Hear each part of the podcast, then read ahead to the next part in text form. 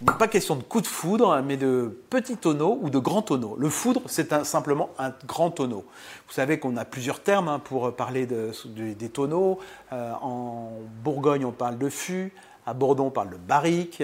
Euh, et puis dans les régions, voilà, ça peut changer. On, ça, quand on parle de fût et de barrique, c'est généralement aux alentours de 200, 200-300 litres. Voilà à peu près le contenant du vin. Le foudre, c'est beaucoup plus grand. Le foudre, c'est des contenants qui peuvent être euh, peuvent faire 3 mètres de haut. Euh, c'est des contenants qui ont un peu disparu, qui étaient très utilisés, euh, on va dire, en début du siècle et on va dire jusqu'à l'après-guerre. Euh, ça permettait, en fin de compte, à une époque où on n'avait pas encore l'usage du métal, qu'on ne faisait pas encore des cuves en inox.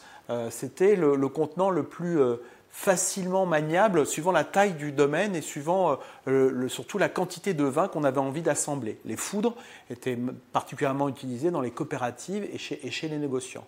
Puis après, il y a eu le béton qui est arrivé, qui est un, une matière, euh, bien évidemment, on pouvait faire des grandes cuves en béton, mais difficile. On ne déplace pas les cuves béton euh, une fois qu'elles sont, elles sont fixées dans la cave, voilà, normées. Alors que le bois, vous pouvez toujours le démonter, le, déplacer.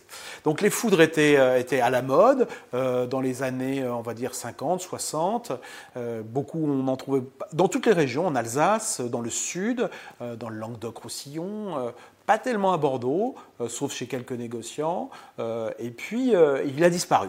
Il a disparu, comme je disais, principalement à cause de l'arrivée de l'inox, des cuves inox. Et il revient aujourd'hui, alors sous un autre aspect, c'est que les vignerons ont aujourd'hui fait un peu le tour, entre guillemets, de l'élevage en barrique avec ce petit format qui amène énormément de contact, de bois au contact du vin.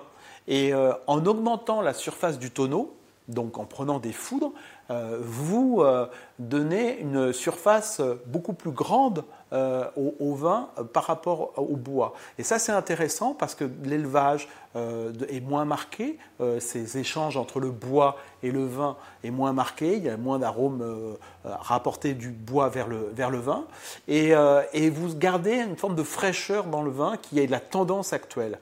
On va dire que dans les années 80, 90, début des années 2000, on allait bien aller chercher ce rapport, un rapport fort du bois, aller chercher un peu ces notes chocolatées, ces notes euh, de torréfaction qu'apporte le bois euh, en barrique euh, assez grillé. Aujourd'hui, on va une tendance plus fruitée, tout en cherchant toujours un rapport avec le bois, parce que le bois permet aussi, sans forcément aromatiser, un échange, de donner un, un échange, une micro-oxygénation, donc permet d'arrondir un petit peu le vin, mais en grande contenant, il garde plus de fruits. Donc voilà le retour du foudre. Il y a toutes les tailles de foudre en ce moment. Euh, elles viennent, surtout de, production historique, c'était plutôt dans l'Europe centrale, euh, où on avait une tradition de, bois, de chêne, toujours en chêne, euh, fait pour, pour ces grands contenants. Et on voit arriver donc des foudres de plus en plus. Ça coûte assez cher, ça demande un gros investissement pour, pour les vignerons, mais ce sont des investissements qui durent très longtemps, puisqu'on a des foudres aujourd'hui en production qui ont plus de 200 ans.